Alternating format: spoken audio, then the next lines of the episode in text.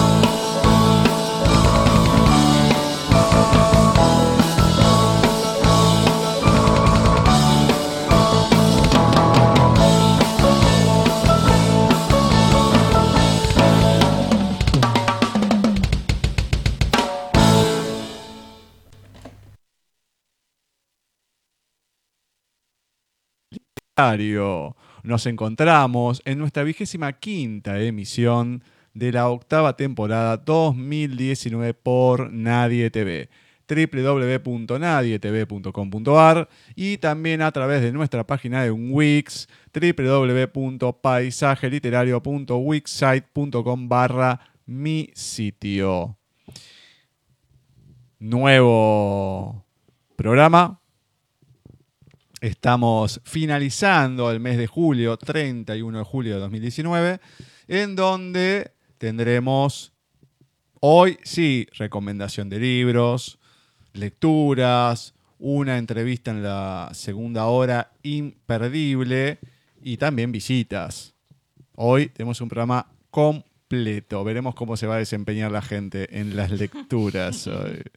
Muy bien. Lo tenemos en la operación técnica y lecturas, como siempre, al señor Diego Ramiro García. Eh, me gusta Ramiro, está lindo, está lindo, me gusta, me gusta. Gracias por este nuevo nombre. ¿Todo bien? Sí, no saludan, ¿eh? Ni buenas tardes, noches. hoy estoy con la educación.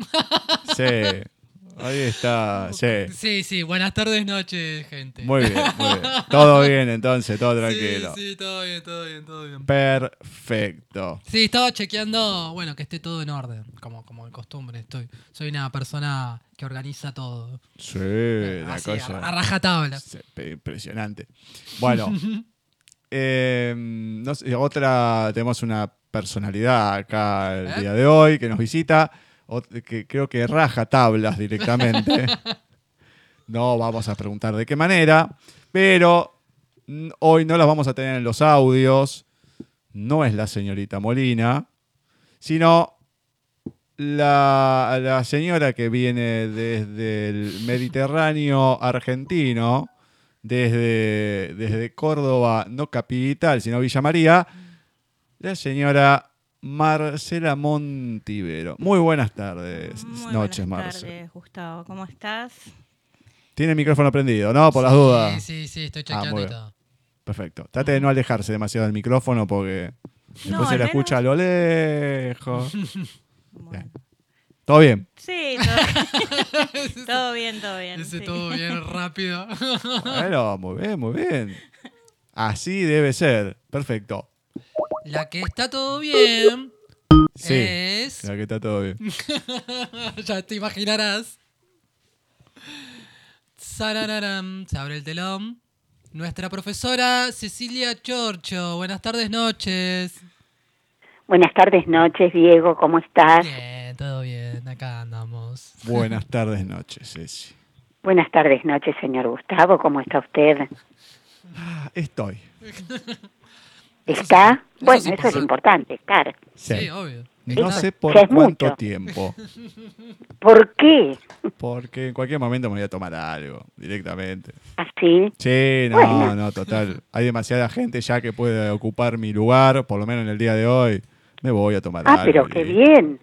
Total, que otro comente lo que yo voy a comentar. A ver si pueden. ¿Tanta gente hay ahí hoy? No sé si tanta gente, pero, no sé, que saluden. Hola Ceci, ¿cómo estás? Hola, Marce. Buenas tardes, noches. ¿Cómo estás? ¿Todo Qué bien? alegría escucharte. ¿Todo bien? Bueno, Todo bien, sí, sí. Qué bueno. Sí, la verdad, ¿no? Qué lindo tenerte acá. En persona. Sí, Bah, yo no puedo decir en persona, pero bueno, es como si. Sí, ¿no? Después de algunos inconvenientes, eh, acá estoy. Como lo había prometido. Eso es lo importante, estar. Sí, ¿no? Sí, sí, ya lo si creo. querés tenerla cerca a algo, te la mandamos para allá, ¿eh? Así, bueno, bueno. No hay problema. A lo mejor, antes que termine el programa, llega. bueno, mirá que es medio lejos, ¿eh? Qué bárbaro, qué bárbaro. Bueno, va a ir caminando.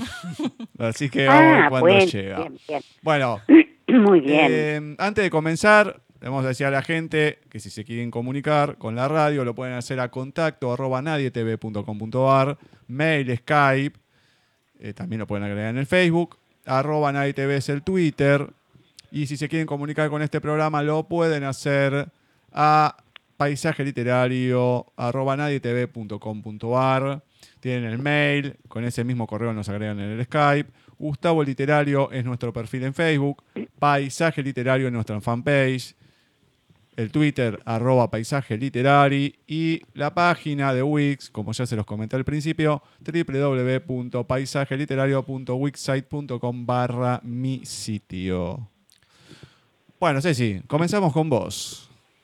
Bueno, ya que insisten, vamos a comenzar compartiendo un texto de la querida, de la queridísima Mari Díaz.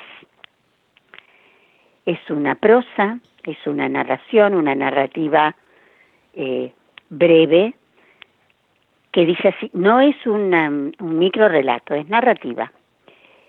Amigos todos, este pequeño relato muestra figuras de nuestro campo, donde con algunas diferencias, allí existe la figura del cubera o caminante, lo demás puede variar según el lugar y momento, pero lo esencial existe. Al amanecer, cuando la vida comienza, cuando el campo verde rebosa de vida, todos los días se ve a Tonita, que lleva al rebaño de cabras a pacer a los rastrojos. Ese es su trabajo. Con ella va su perro. No es un perro pastor, solo un perro que hace algún tiempo, cuando llovía muy fuerte, apareció en su casa. Con su madre le dieron abrigo y Tonita lo llamó Chacho. Ella lleva un zurrón con algo de pan y queso. Mientras el sol se eleva en el cielo, ella cuida que las cabras no ingresen en los sembrados. Antes de que el astro rey llegue al cenit, Tonita y Chacho guiarán al rebaño al arroyo cercano, donde beberán todos de la fresca corriente. Es la hora del descanso. Los rumiantes descansan. Tonita comparte entonces con Chacho el pan y el queso que trae en el zurrón. Comen despacio. Es todo lo que tienen hasta la caída del sol. Más allá están las frutas maduras, pero no es ahí donde debe cuidar del rebaño. Miren los bajos arbustos con la esperanza de ver una lechiguana. No divisa ninguna, pero tal vez cuando se retire, cuando el sol no reverbere, tal vez vea alguna. Eso será un trabajo difícil, pero que bien vale, pues la miel es tan rica. Levanta su mirada hacia la copa de los grandes sauces.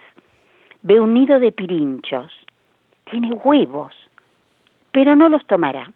No le gusta quitarle a los pájaros sus huevos. Siempre recuerda que sin huevos no habrá pájaros. Además, recuerda la voz de su madre. No subas a los árboles, puedes lastimarte y estás sola. Ya el sol pasó al otro lado de los sauces. Es hora de llevar nuevamente las cabras al rastrojo. Tonita no sirva, como generalmente hacen los muchachos. Ella canta. Vamos, vamos, chiquitas, que el lindo rastrojo está esperando. Chacho la ayuda, mientras ella repite su estribillo. Oye pasos que suenan fuerte en los viejos surcos del rastrojo del maizal que fue hace poco cortado. Una enorme sombra se proyecta. Tonita piensa en un gran árbol, pero los árboles no caminan. No quiere mirar atrás. Chacho gruñe mostrando los colmillos. Buenas tardes, dice aquel hombre enorme, que a Tonita le parece un gigante.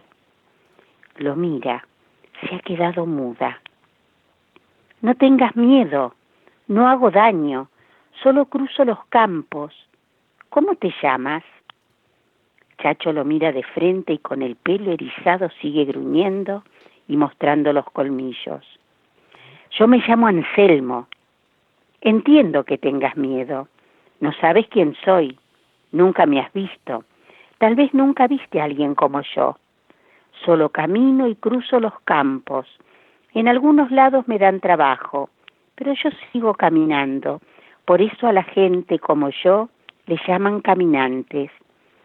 También nos llaman lincheras. Yo no tengo casa ni familia, pero no hago daño. ¿Son tuyas las cabritas? No, señora, atinó a decir Tonita. Yo soy la pastora y con Chacho las cuidamos por el día. No esperes que baje el sol. A lo lejos en el cielo se ve oscuro. Eso anuncia viento y tal vez lluvia. Es mejor que vayas antes de que el viento y la lluvia lleguen. Adiós, yo soy Anselmo. Adiós, dijo Tonita. Ella miró al cielo y comenzó con su canto. Vamos, vamos, chiquitas, que el corral espera. Regresó sin recordar sus planes sobre encontrar la lechiguana. Chacho estaba como siempre en su ayuda y cuando regresaban el cielo estaba cada vez más oscuro. Gracias a Dios que has vuelto, dijo su mamá, mientras se apuraba a recoger la ropa que para otras personas ella lavaba. Debemos entrar leña, se viene viento y tal vez agua. Ayúdame, dijo la madre. Oh, cuántas cosas que hacer y el viento no se detiene. Debemos recoger los huevos. Vamos, vamos. Cuando por fin dieron fin a sus tareas urgentes, ya el viento aullaba entre los álamos.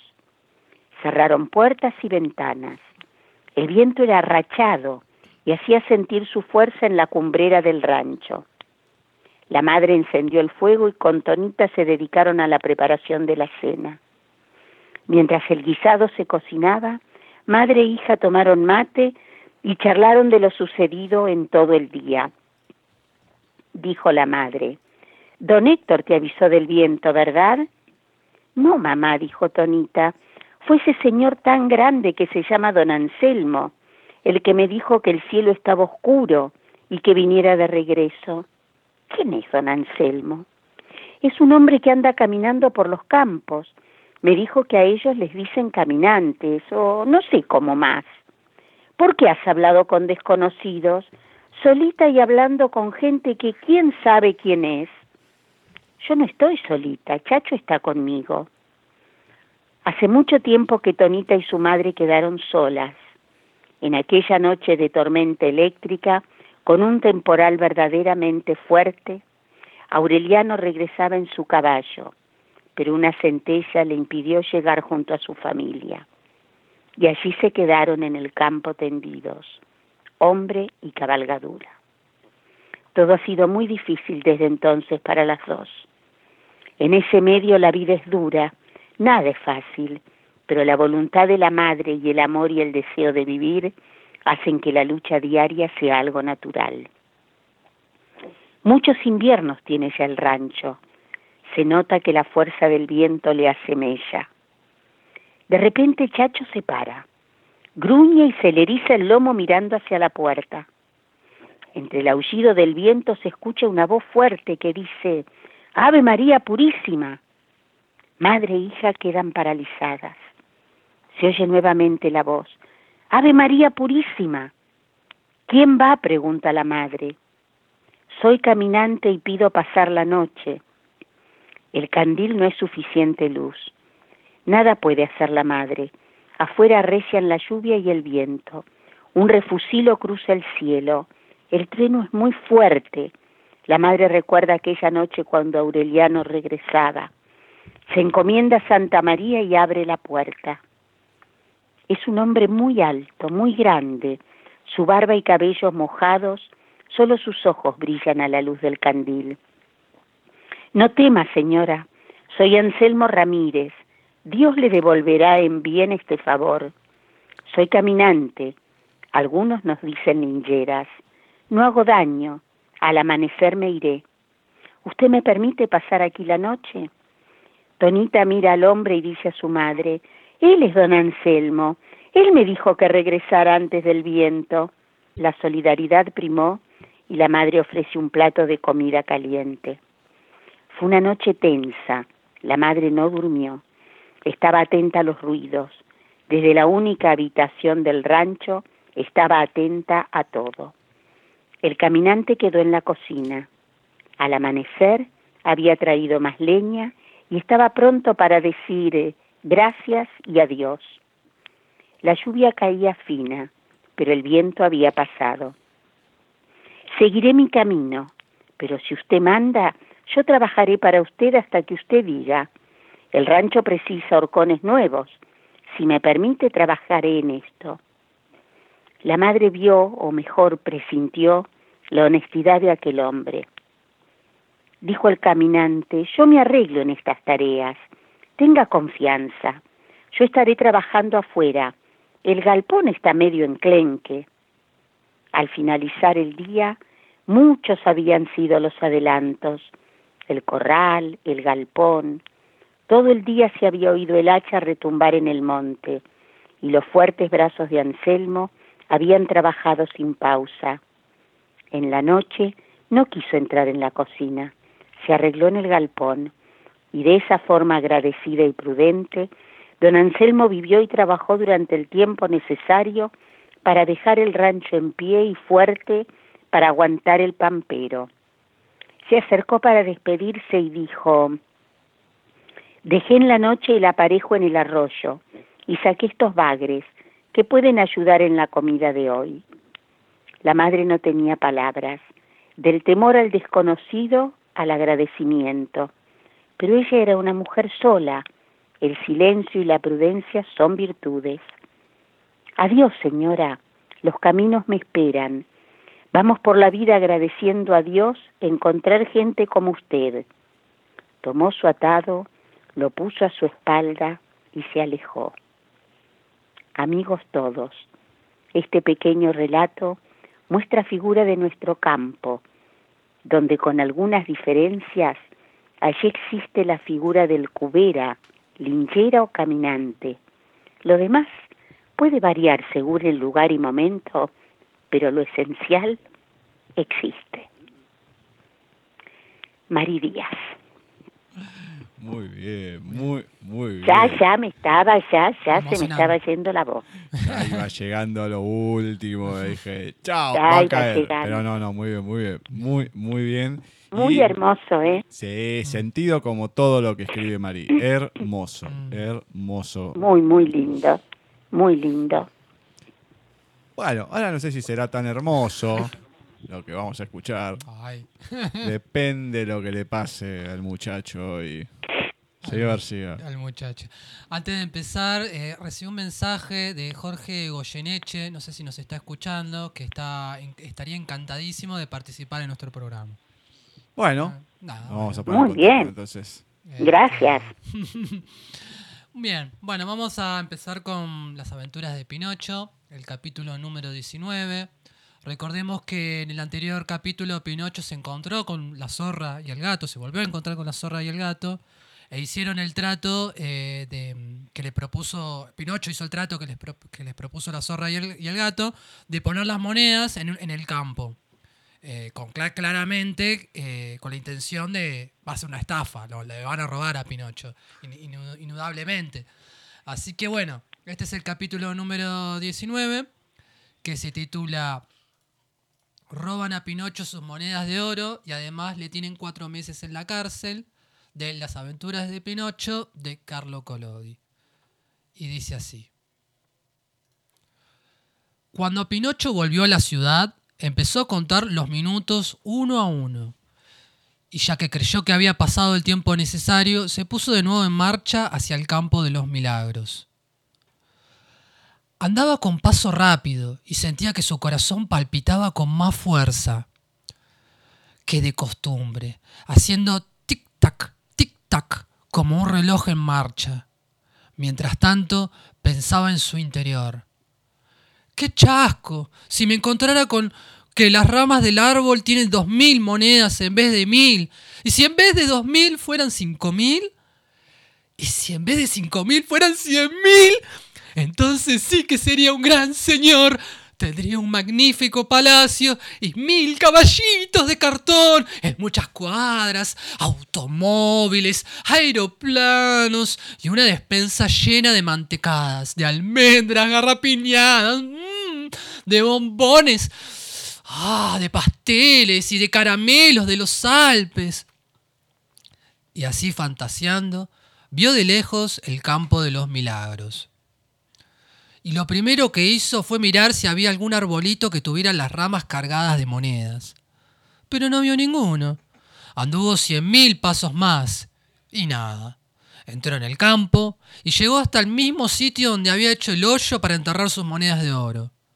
Pero nada, nada y siempre nada. Entonces se quedó pensativo e inquieto y olvidando las reglas de urbanidad y de buena crianza, sacó una mano de bolsillo y se rascó largo rato la cabeza. En aquel instante llegó a sus oídos una gran carcajada. Volvióse y vio en las ramas de un árbol un viejo papaguayo que estaba arreglándose con el pico las escasas plumas que le quedaban. ¿Por qué te ríes? le preguntó Pinocho encolorizado.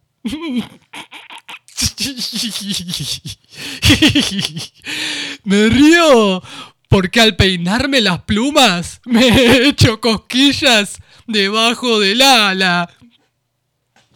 No respondió el muñeco. Se fue al arroyo y llenando de agua el mismo zapato de antes, regó la tierra que había echado encima de las monedas. Otra carcajada mayor y más impertinente que la anterior se oyó la soledad de aquel campo. Pero vamos a ver, papagayo grosero, gritó exasperado Pinocho. ¿Se puede saber de qué te ríes? Me río de los tontos que creen todas las patrañas que se les cuentan y que se dejan engañar estúpidamente por el primero que llega. ¿Lo dices por mí?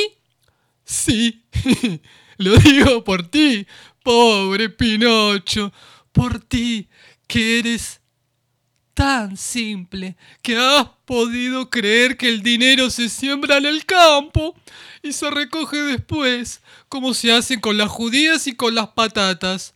Yo también lo creí una vez, y por eso estoy hasta sin plumas. Ahora ya sé, aunque tarde, que para tener honradamente unas pesetas hay que saber ganarlas con el propio trabajo, sea con el oficio manual o con el esfuerzo de la inteligencia. No, no, no, no, no, no te comprendo, dijo el muñeco, que empezaba a temblar de miedo. Me explicaré mejor, continuó el papagayo. ¿Sabe? Pues que mientras tú estabas en esta ciudad, volvieron a este campo la zorra y el gato. Desenterraron las monedas y escaparon después como si se los llevase el viento. Lo que es ya cualquiera les alcanza. Pinocho se quedó como quien ve visiones, mas no queriendo creer lo que le había dicho el papagayo. Comenzó a cavar con las manos la tierra que había regado, y cava que cava, abrió un boquete tan grande como una cueva. Pero las monedas no aparecían. Lleno de desesperación, volvió corriendo a la ciudad y se fue derechito a presentarse ante el juez para denunciar a los dos ladrones que le habían robado sus monedas. El juez era un mono de la familia de los gorilas, un mono viejo, muy respetable por su aspecto grave, por su barba blanca y sobre todo por unos anteojos de oro sin cristales que usaba desde hace dos años, porque padecía una enfermedad de la vista. Cuando Pinocho estuvo en presencia del juez, contó el engaño de que había sido víctima. Dijo los nombres y apellidos y señas personales de los ladrones, y terminó por pedir justicia. El juez le escuchó con mucha bondad, poniendo una gran atención a lo que el muñeco refería. Nótose claramente que se enternecía con aquel relato y que sentía verdadera compasión. Cuando Pinocho hubo terminado, alargó la mano y tocó una campanilla. A esta llamada aparecieron dos perros mastines, vestidos de guardias. Señalando el juez a Pinocho, les dijo, A este pobre diablo le han robado cuatro monedas de oro. Así pues, prendedle y a la cárcel con él. Quedóse Pinocho estupefacto al oír esa sentencia. Quiso protestar, pero no pudo, porque los guardias, para no perder el tiempo inútilmente, le taparon la boca y se lo llevaron a la cárcel. Allí permaneció cuatro meses, cuatro interminables meses, y aún hubiera estado mucho más tiempo si no hubiese sido por un acontecimiento afortunado. Pues, señor, sucedió que el joven emperador que reinaba en la ciudad de Engañabobos, para solemnizar una gran victoria que había conseguido sobre sus enemigos, ordenó que se celebrasen grandes festejos públicos, iluminaciones, fuegos artificiales, carreras de caballos y de bicicletas, y para demostrar su clemencia, dispuso que se abrieran las cárceles, que se pusieran en libertad todos los vibrones. Entonces dijo Pinocho al carcelero, si salen de la cárcel los demás presos, yo también quiero salir. Tú no puedes salir, porque no figuras en el número de los... Dispense usted, interrumpió Pinocho. Yo también soy un vibrón. Ah, ya. En ese caso, tiene usted mucha razón, contestó respetuosamente el carcelero, quitándose la gorra. Y abriendo la puerta de la cárcel, dejó salir a Pinocho haciéndole una profunda reverencia.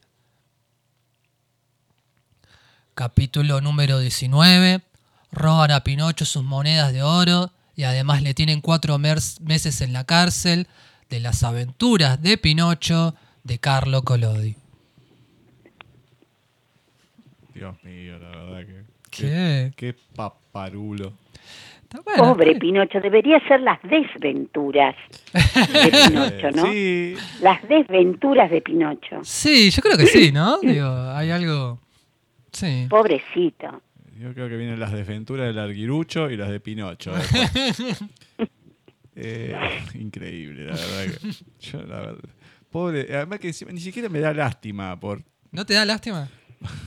No puedo decir por la palabra que no me da lástima, pero No, no, no, no, no diga nada. yo creo que se entiende perfectamente. No Totalmente. Sí, no me da lástima. No, yo no entiendo, pero bueno. No importa. Después se lo comentará a Marcela, que seguramente lo entendió. Bien. Otra que. Mejor no digo nada porque ya con lo que me contó antes de empezar el programa ya me, me amargué la existencia. A mí me encanta cómo lo hace Diego a la representación de Pinochet. Habla al Bueno. micrófono, por favor, porque si no, no se le entiende. No se le escucha. Bueno, estoy diciendo eso. Muy bien. Perfecto. Que le encanta Las mi voces son. Ah, increíbles. Es ¿Cómo, la verdad, sí. ¿Cómo Ceci? Que las voces que hace me Sí. encantan, son increíbles. Ah, no, sí, sí, eso no, no hay ninguna duda. pero, eh, trato de divertirme. Creo que la idea del juego, ¿no? Es lo importante. Sí, sí, el juego, el juego, el juego mientras uno hace, creo que es lo más esencial. Bueno, vamos a ir con una de las efemérides del, del día, que encima se complementa después con otra cosa, que lo voy a decir a continuación. Em, un día como hoy, 31 de enero, pero de 1965, nacía la escritora británica, pues ella quiso que no se desuniera todo, Inglaterra, Escocia y demás, así que británica, eh, Joan Kathleen Rowling, J.K. Rowling, conocida mundialmente por la saga de libros Harry Potter. Eh, creo que es lo más corto que tiene para leer. Alguna vez creo que se ha leído en el programa, pero lo vamos a volver a hacer. De J.K. Rowling, Los Tres Hermanos. Había una vez tres hermanos que viajaban al atardecer por un camino solitario y sinuoso. Con el tiempo, los hermanos alcanzaron un río demasiado profundo para vadearlo y demasiado peligroso para cruzarlo a nado. Sin embargo, estos hermanos habían aprendido las artes mágicas y con el sencillo ondear de sus varitas hicieron aparecer un puente sobre el agua traicionera. Iban ya por la mitad del puente cuando encontraron el paso bloqueado por una figura encapuchada. Y la muerte les habló. Estaba enojada porque le hubiesen sido escatimadas tres nuevas víctimas, ya que los viajeros normalmente se ahogaban en el río. Pero la muerte era astuta. Fingió felicitar a los tres hermanos por su magia y dijo que cada uno de ellos había ganado un premio, por haber sido lo suficientemente listos como para engañarla. Así el hermano mayor, que era un hombre combativo, pidió la varita más poderosa que existiera. Una varita que ganara siempre en los duelos para su dueño. Una varita digna de un mago que había vencido a la muerte. Así que la muerte cruzó hasta un viejo árbol de sauco en la ribera del río, dando forma a una varita de una rama que colgaba, y se la entregó al hermano mayor. Entonces, el segundo hermano, que era un hombre arrogante, decidió que quería humillar a la muerte todavía más, y pidió el poder de resucitar a los muertos. Así que la muerte recogió una piedra de la orilla del río y se la dio al segundo hermano, y le dijo que la piedra tenía el poder de traer de vuelta a los muertos. Entonces la muerte preguntó al tercero y al más joven de los hermanos qué quería. El hermano más joven era el más humilde y también el más sabio de los hermanos, y no confiaba en la muerte. Así que pidió algo que le permitiera marcharse de aquel lugar sin que la muerte pudiese seguirle. Y la muerte, de mala gana, le entregó su propia capa de invisibilidad. La muerte se apartó y permitió a los tres hermanos continuar su camino. Y así lo hicieron, charlando, asombrados por la aventura que habían vivido y admirando los regalos de la muerte. En su debido momento, los hermanos se separaron, cada uno hacia su propio destino. El primer hermano viajó durante una semana más y alcanzó un pueblo lejano. Acompañando a un camarada mago con el que tuvo una riña, naturalmente con la varica de Saúco como arma, no podía perder en el duelo que seguiría. Dejando al enemigo en el suelo, el hermano mayor avanzó hacia la posada, donde alardió en voz alta de la poderosa varita que le había rematado a la muerte, y de cómo ésta lo hacía invencible. Esa misma noche, otro mago se acercó sigilosamente al hermano mayor que yacía, empapado en vino, sobre la cama. El ladrón tomó la varita y para mayor seguridad le cortó la garganta al hermano mayor. Y así la muerte tomó al primer hermano para sí. Entretanto, el segundo hermano viajaba hacia su casa, donde vivía solo, Así sacó la piedra que tenía el poder de resucitar a los muertos y la volteó tres veces en su mano. Para su asombro y su deleite, la figura de la chica con la que una vez había esperado casarse, antes de su muerte prematura, apareció donde él. Pero ella estaba triste y fría, separada de él por un velo. Sin embargo, había vuelto al mundo, pero ese no era su sitio y sufría. Finalmente, el segundo hermano, impulsado por un loco anhelo desesperado, se mató para reunirse finalmente con ella. Así fue como la muerte tomó al segundo hermano para sí. Sin embargo, la muerte buscó al tercer hermano durante muchos años y nunca pudo encontrarlo. Fue solo cuando tenía ya una edad avanzada que el hermano más joven finalmente se quitó la capa de invisibilidad y se la dio a su hijo. Y entonces saludó a la muerte como una vieja amiga y fue con ella gustosamente e igualmente pasó a mejor vida. Los tres hermanos de J.K. Rowling. Bien. No lo conocía. ¿Eh? No lo conocía. Yo esta historia la tengo de, escrita de otra manera. Eh, no sé si de los hermanos Green o quién, pero también de tres hermanos que pasan un puente, etcétera, etcétera, etcétera. Sí, sí, sí. sí. Pero bueno, esto está ambientado en el mundo De cosas de Harry Potter. de Harry Potter, ¿no? Claro, claro. Así que, bueno, Pero igual más, igual se entiende, más, más independientemente de que uno no, si uno no está dentro del universo de Harry Potter, no conoce demasiado. no, pero digamos que son Claro. los tres, elemen- un- tres elementos fundamentales en lo Mm. que es la novela en sí, que es, bueno, La capa. la, la capa que usa Harry Potter, que Claro. hereda de su padre, que no se sabe sí. Mm. si ese hijo es, eh, es el padre de James Potter o no. Ujú. La, la piedra que resucita, que también eh, va más avanzado en la novela que la consigue. Y la varita de Saúco, que es la que tiene eh, Dumbledore. Eh, así, bueno, y cuando muere, lo, entierran con la misma para que sí, Voldemort precisamente no la encuentre. Sí, bueno, es una explicación de, en realidad de las reliquias de la muerte, que son estas tres. Muy bien, pero nosotros acá tenemos a la J.K. Rowling eh, británica, pero también acá en Argentina, nosotros por lo menos tenemos a la JK Rowling Argentina, que es mendocina, que es nuestra amiga Julieta P. Carrizo, que nos mandó algo. Sí, una novela que va a estar publicando, que ya está publicada en el sitio en el sitio la editorial eh, guion del medio vanadis.com la novela se titula Morpheus el legado.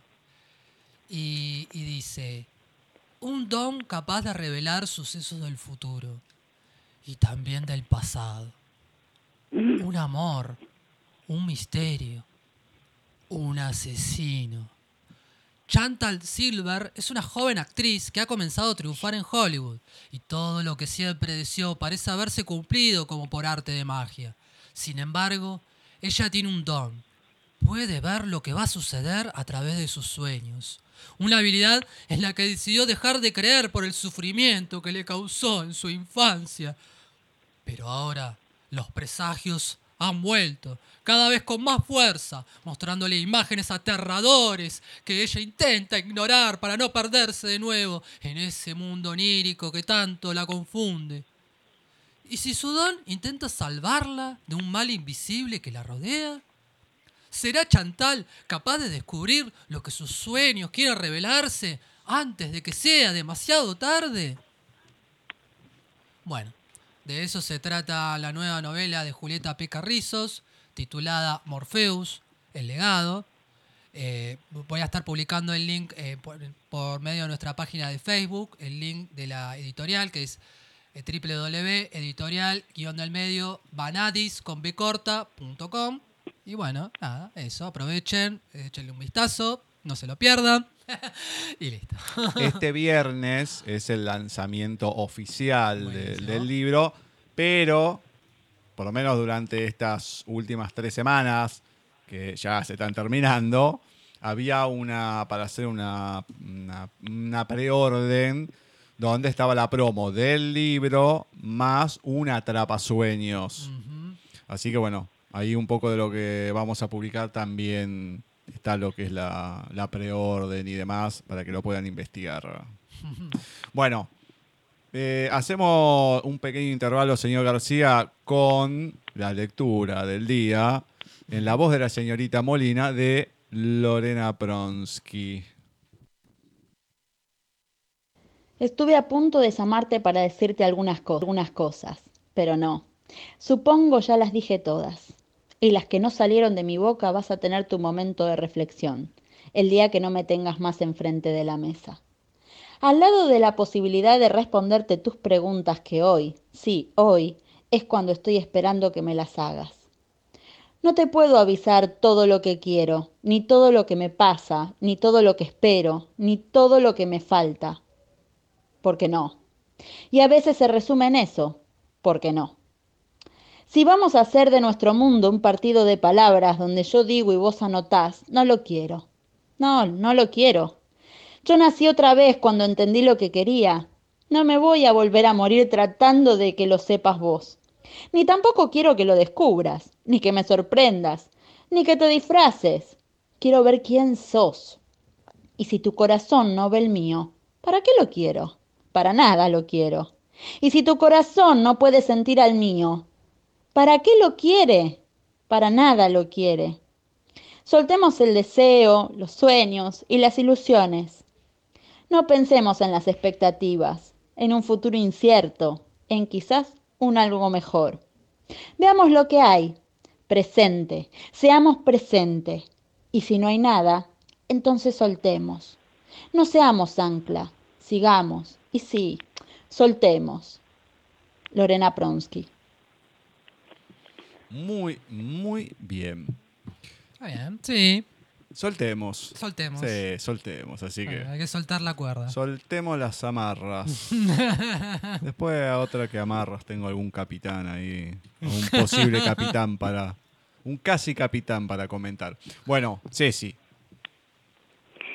Tenemos un poema de otro de nuestros oyentes, en esta oportunidad Carlos Enrique Cartolano. Rescate.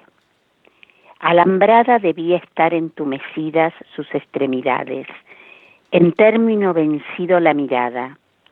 Hoy, contemplándome al espejo, sentí que extendía, que volvía a la dimensión de mi esperanza. Así transita mi alma entre vigilia y vigilia. Ya no extraña cobijos, solo bendecida con palabras resucita. Expandida y susurrante señora, no alcanzo el polvo y si lo toco nada habrá cambiado, dice siempre el espíritu. Él no se licúa, no cristaliza, ni es de reptil su temperatura. La voz echa historia como camina vuela. Hoy mi alma es amplia, fehaciente ramalazo de luz sobre la arena. Amor resucitado. Rescate de Carlos Enrique Cartolano. Mm, amor resucitado. Mm, Muy bien, Bien. rescate. mm. Bueno, un poco lo del muchacho este con la piedra, ¿no? Otra que rescatar. Tenemos, te- me parece que tenemos algunos rescates posibles que también con lo que voy a comentar. No, no, tenemos varias cosas que coinciden. Algunos rescates. Sí, algunos que se tienen que rescatar directamente, ¿no? Algunos que conozco. Bueno, sigue García.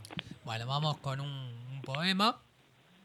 Este poema se titula mm, Sin registro de Jody Finanza y, se, y dice así. Sin aprendizaje y sin registro he conducido tanto tiempo. Caminos largos y monótonos, rutas estrechas. Perseguidora de altos picos he acelerado confiada, en distraída brújula. He arriesgado seguridad, vidas posibles detrás de itinerarios imposibles. Tropecé con tranqueras, troncos cruzados, incendios, con muros hechos de prejuicios, con aguas rápidas y pantanos. Solo en el mar hallé playa para el olvido y el descanso. He conducido alegre, con lluvia cantora, con soles cegadores, entre miedos, huracanes, agonías, silencios. Ayer, no más, he tomado una curva cerrada, anteayer un ángulo recto, sin saber dónde me conducirían.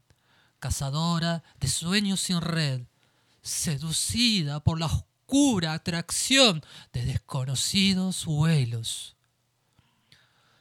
A pesar de los riesgos, he sobrevivido accionando el freno, antes de lastimarme demasiado, antes de causar víctimas. Impuse a la marcha una prudente velocidad y al impulso una sensatez opuesta a mi locura. He viajado años detrás de una promesa, multiplicando amores para llenar con ellos el hueco que dejan las ausencias. He gozado y sufrido las extremas rutas, deteniéndome solo a curar mis errores, a besar alguna herida ajena. He desistido probarme en la Fórmula 1, nada menos, competencia en la que quise arriesgar la vida, inexperta copiloto de experimentado volante.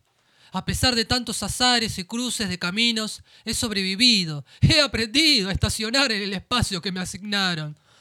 Al fin, después de tanto, pude aprobar el examen, obtener algo tardíamente una licencia para conducir, aunque andaba ya las tres cuartas partes de mi ruta. Queden pocos kilómetros por recorrer antes de que el fin del camino se anuncie. En un cartel de letras fluorescentes que, obligadamente, habré de leer. Aunque tenga los ojos nublados por el llanto y las manos sean palomas aleteando en viaje de despedida. Sin registro de Jody Finanza. Interesante, ¿eh? Eh, algo un poco más eh, dramático no había, ¿no? Está buena. A mí me parece muy original. Es distinto, Está- es distinto. está- está- eh, para mí es muy original. Es, es- es- es original, no le quepa la menor duda. Está bien. Digo, me parece muy original esta temática de- del, del- del- del tema de las rutas, del, del conducir. Está bueno. A mí me gusta. Está bueno. Todavía estoy esperando que usted haga el del boliche. El del boliche. El de la disco, que una vez dijo cuando inició en este programa en el 2012, ¿habrá Sí. algún cuento que esté ambientado en un boliche? En un boliche. Y nunca más. Sí, cierto que Ah, había lo voy a escribir si no existe, qué sé yo. Cierto que había dicho algo como eso porque me parece muy... Sí, es cierto, me parece que el, que el- el contexto de un boliche es muy, muy poético, no sé por qué. Pero bueno, ahí- de ahí a, Eh. escribir, a escribirlo es un tema, ¿no? Romántico sobre todo. Dios mío. Bueno, eh, se acabó lo que se daba. Ya la edición no salva a nadie. Y acá llegamos a la hora de la verdad. Tanto que se critica, ¿no? Que uno lee así, que uno lee así. Ay, qué malo. Así que ahora llegó la hora de escuchar a la señora Marcela Montivero. A ver cómo lee y qué lee Qué y qué nos trajo para Ah. deleitarnos. Bueno, eh, lo que voy a leer se llama Gritos. y dice así, diría Diego. bueno, aquella noche mis pasos olían a humo y alcohol, mientras recitaba versos en silencio a un mundo que no se lo merecía. Ausente de la realidad, absorto en aquel poema perdido que reproducía como un autómata, buscando algún refugio, algún consuelo entre sus letras, Parecía caminar a la deriva, sin más rumbo que el que quisiera el corazón que siguiese. No había más que hacer, él siempre supo más que yo. Un semáforo en rojo, el grito urgente de algún chiquillo jugando con sus amigos, un llanto de bebé, la mudez de un anciano que es llevado en silla de ruedas, encerrando los secretos de una vida sin duda apasionante. Son los gritos con los que la vida me pide que abra los ojos. Pero no, no lo haré. Viviré, me duele. Deambulo en la oscuridad, portando dulces recuerdos y un doloroso estrangulamiento en la base del cuello. Una pugna mortal por evitar que un mar de lágrimas emerja en cascada de mis ojos. Pienso en los problemas de los demás, esos problemas que te cuentan como si la vida se fuera en ella. Mm, con la clara reminiscencia de una edad que nunca entendió la madurez salvo para las cosas en las que sí interesaba ser maduro.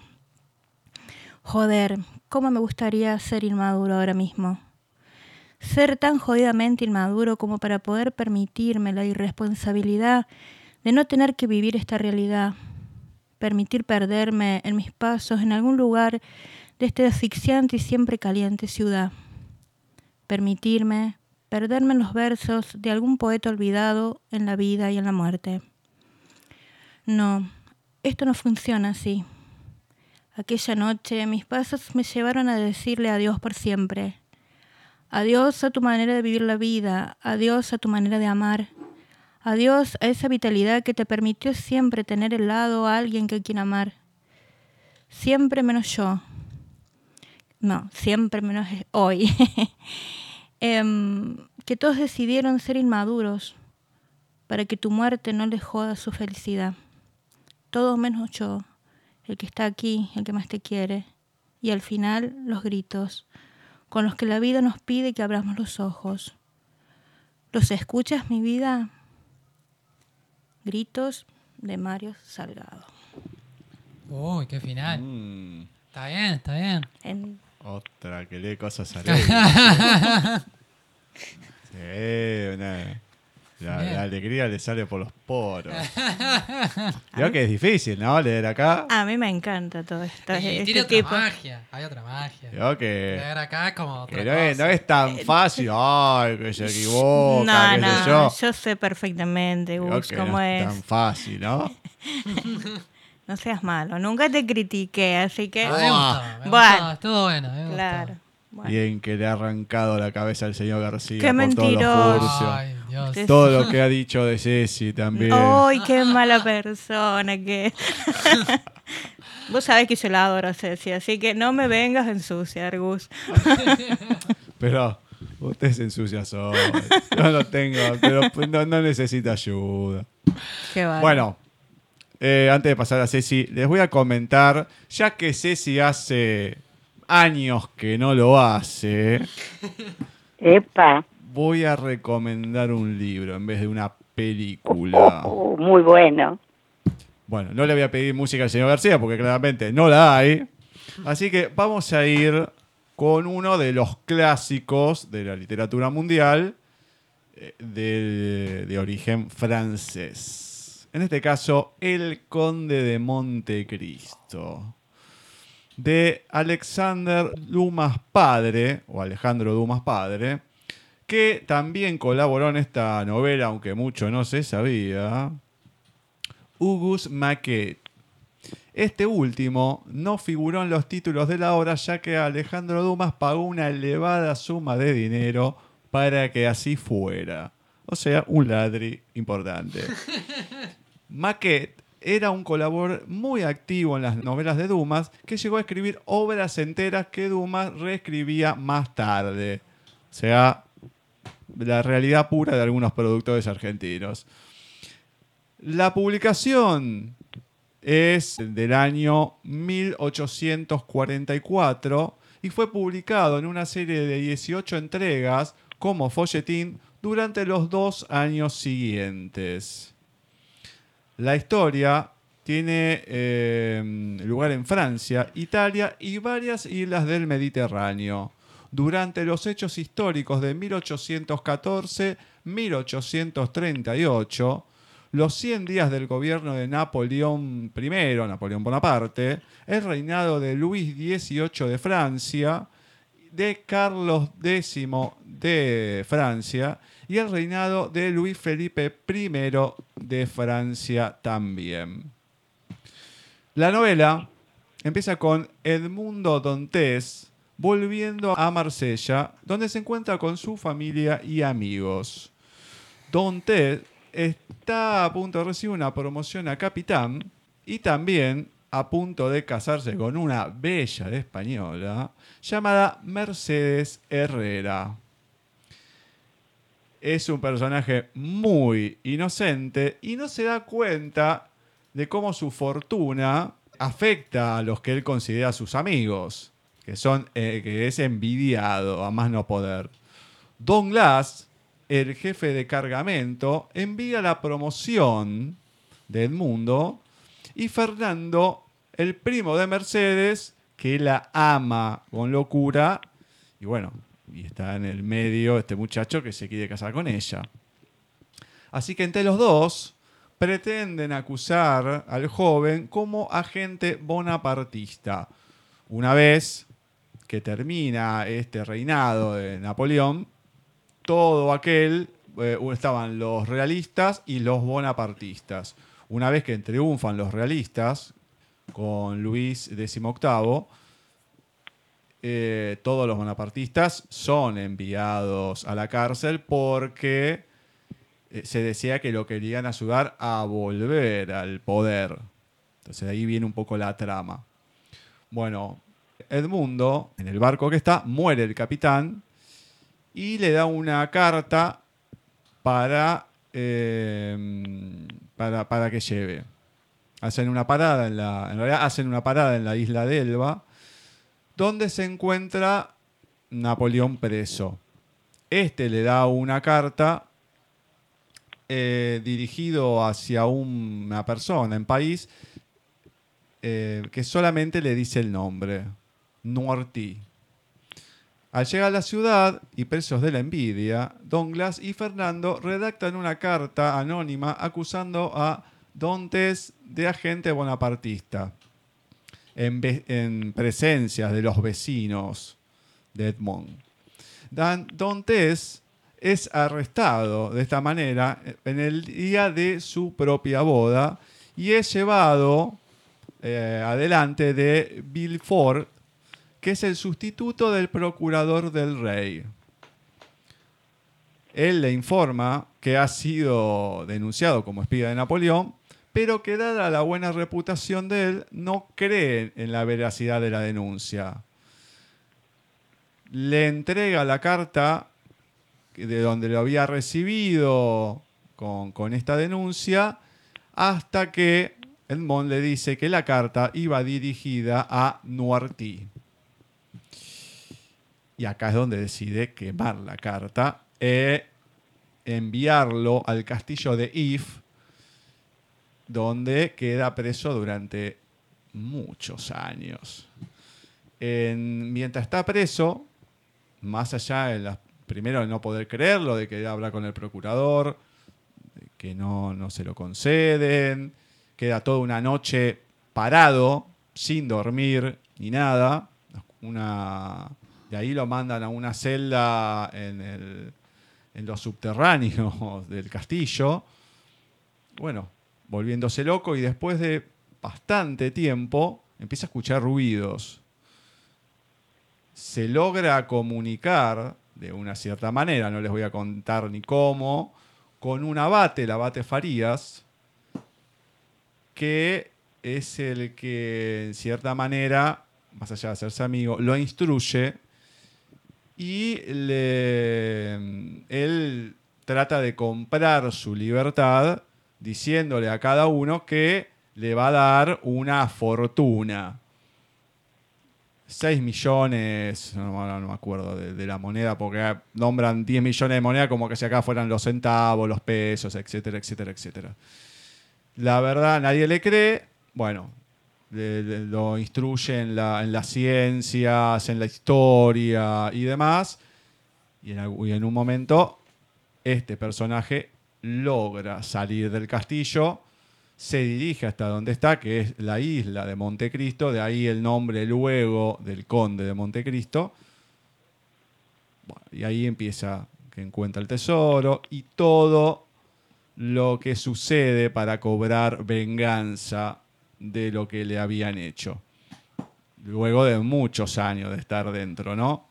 Supuestamente esta historia sería en cierta manera real, una historia que escuchó Dumas y que, bueno, eh, escribió ambientada en, otro lugar, pero muy, muy similar, o que le contaron a Dumas y la, la ambientó en Francia y demás. Así que, la verdad, no había leído nada de él, Mira.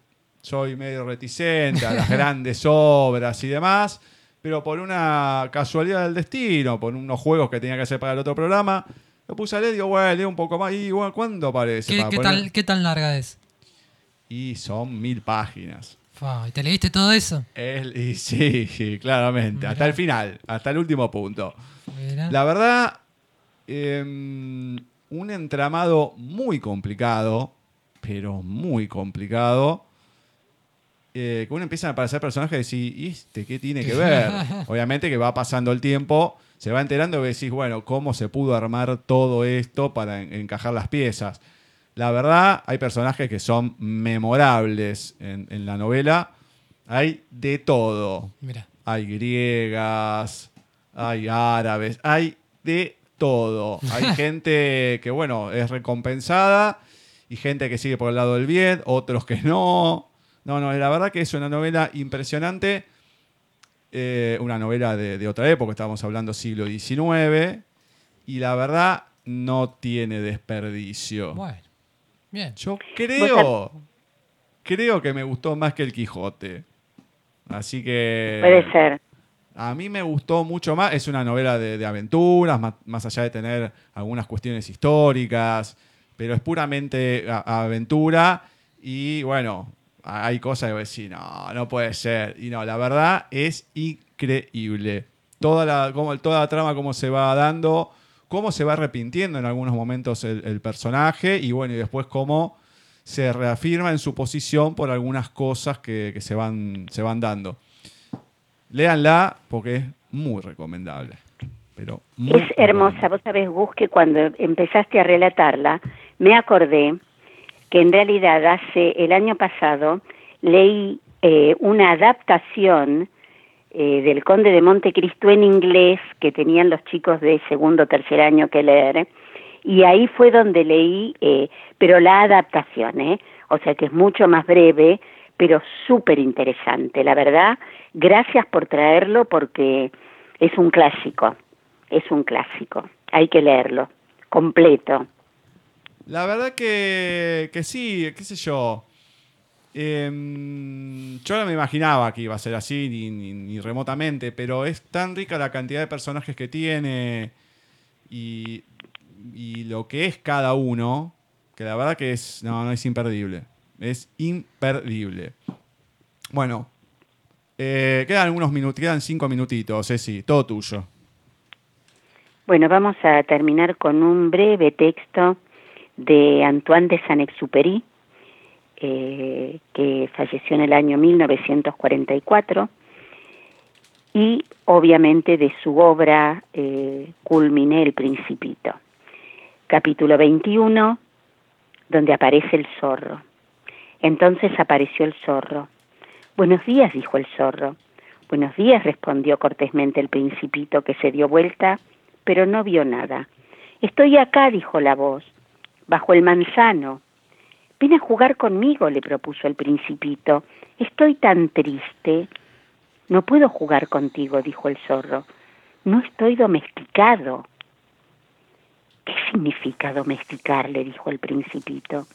Es una cosa demasiado olvidada, dijo el zorro. Significa crear lazos.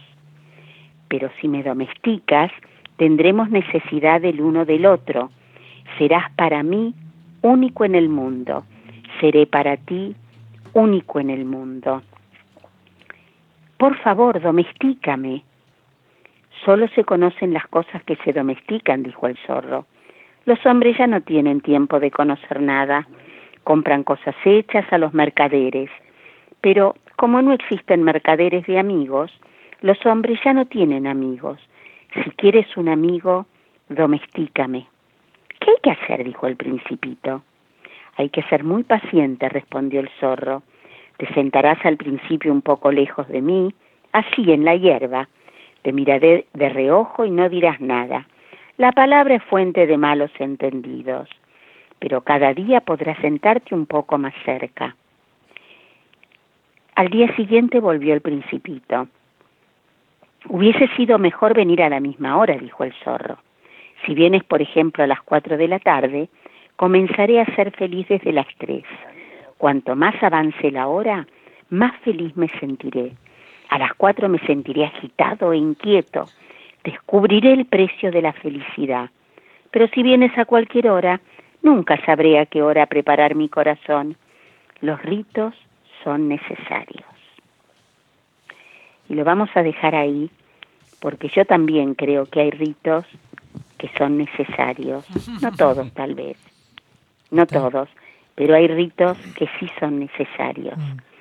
Y este capítulo del Principito habla justamente de ese rito de la amistad, eh, que creo que cada vez se nos hace más difícil de, de compartir cara a cara, bueno, por toda la electrónica que tenemos a mano. ¿Qué nos está pasando ahora? Yo estoy acá, pero no los estoy viendo a ustedes. Y eso no es lindo. La verdad que los envidio a ustedes tres que están ahí, que pueden verse o contactarse o tocarse. Dale, te toca a vos o, o algo así. Yo estoy conectada pero desde lejos. O sea que hay que seguir lo que nos dice San Exuperi, el rito de la amistad. No lo dejemos nunca, chicos. Lejano, cercano, pero no lo dejemos. No, jamás. jamás. De hecho, eh, nosotros nos hemos juntado el, este sábado, por, que pasó por el Día del Amigo, el 27, el 20, bueno, hubo algunas complicaciones. Juntamos el 27. Y en confusión, va a venir un, un chico que siempre está desde San Cayetano. Bueno, vino unos días y nos volvemos a juntar el sábado. Qué bueno. Y uno dice, che, me hubieses avisado antes, nos juntábamos directamente el mes del 27, nos juntábamos el 3 y ya está. Bueno, se dio, qué sé yo, y nos vamos a juntar porque tenemos que hacer algo para los programas, eso seguro. Pero después, eso a la tarde, y después nos juntaremos los que quieran venir. Eh, hasta ahora nadie dijo que no, tampoco dijeron que sí, pero bueno, por lo menos si ya te dicen que no, porque no tienen ganas o no pueden.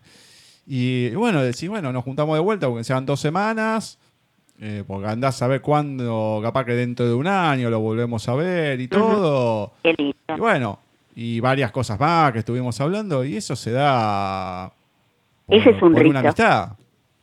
Claro. Si no, si no, no, no habría nada directamente. Así que, no, no, la verdad que es hermoso.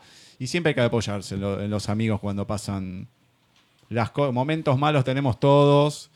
Y a veces la familia lo sufre igual que uno. Y cuando lo sufre están los amigos. Y cuando es con los amigos, bueno, está la familia, ¿no? Tendría que ser así. A veces la familia no, pero los amigos suelen estar un poquito más. Así que bueno, seguirá siendo así. Eh, igualmente vos, esperemos que en algún momento te vengas para acá, ¿no? Aunque sea el último programa. El último Sí, programa a lo mejor haría pasar. algo especial, así que... Sí, bueno. en el último, eh, ya estuve pensando el otro día que para el último este quiero estar. A lo, para el mejor último de está, este año. a lo mejor está alguien que conoces de cierta manera. Y sí, ya alguien me contó. Es que, loco, yo no te puedo creer, loco, pero qué buchones. Pero la gente no se puede quedar callada y dar una sorpresa a nadie. Un pajarito, un pajarito me contó, entonces este, Sí. quiero estar, además por ustedes. Un pájaro con, Pero con bueno. cara de globo y, y una piola, ya veo. Dios mío, yo no lo puedo creer. Buah. Ojalá que se moje de, de abajo para arriba. Eh, yo sé por qué lo digo, no importa. No importa. Bueno, no, ahora nos vamos a ir a despedir en vivo con el, Ah. el tema musical. En vivo y en directo. Y luego, más allá del tema musical, la tanda y demás, vamos a estar o van a escuchar la entrevista que le realizamos a la licenciada en Sociología y Periodismo por la Universidad del País Vasco, escritora, lógicamente, Verónica García Peña, que nos, nos comentó sobre varias de sus novelas, como La isla de las musas, En los cajones de mi casa, El ladrón de sueños, de cómo Feliciano Sanfeliz quiso matar a sus vecinos, que es imperdible, y Bendita Palabra.